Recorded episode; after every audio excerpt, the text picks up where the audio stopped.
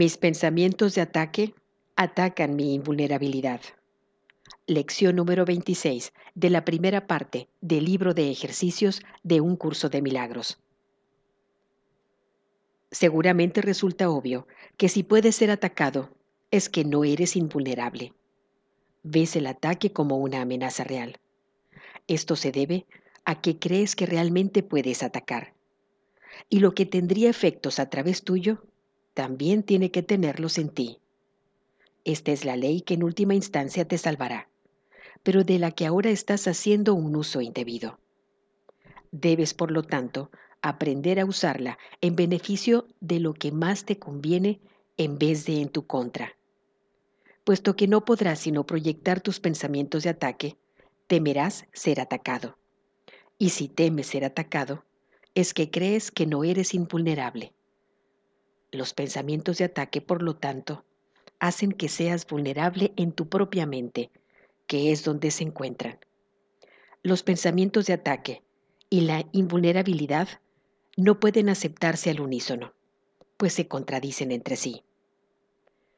La idea de hoy introduce el pensamiento de que siempre te atacas a ti mismo primero.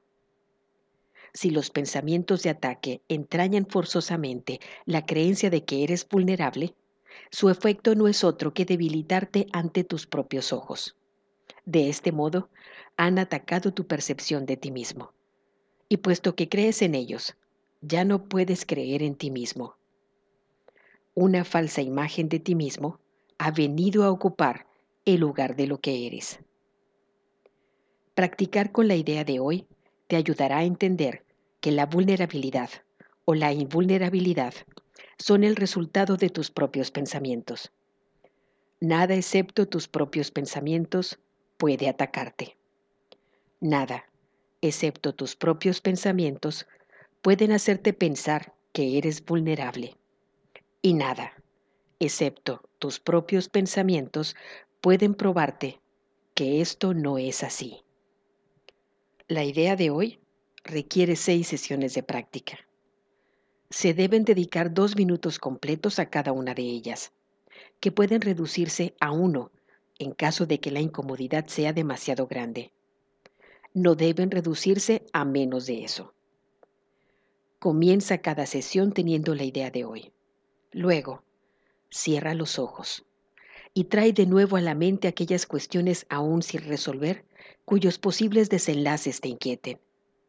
La inquietud puede manifestarse en forma de depresión, ansiedad, ira, una sensación de coacción, miedo, malos pensamientos o preocupación. Cualquier problema aún sin resolver que tienda a reaparecer en tus pensamientos durante el día constituye un sujeto adecuado. No podrás abarcar muchos de ellos en cada ocasión de práctica, porque se debe dedicar más tiempo del habitual a cada uno de ellos la idea de hoy debe aplicarse de la siguiente manera. Primero nombra la situación. Estoy preocupado acerca de espacio en blanco. Luego, examina todos los posibles desenlaces que se te hayan ocurrido en conexión con la situación que te hayan causado inquietud. Y refiriéndote a cada uno de ellos de manera muy concreta, di lo siguiente. Temo que lo que pueda ocurrir es que espacio en blanco. Si has estado haciendo los ejercicios correctamente, deberías haber encontrado cinco o seis posibilidades desagradables para cada una de las situaciones en cuestión, probablemente más. Es mucho mejor examinar detenidamente unas cuantas situaciones que revisar un número mayor superficialmente a medida que la lista de los desenlaces que provees se hagan más larga, es probable que algunos de ellos, especialmente aquellos que se te ocurran hacia el final, te resulten menos aceptables.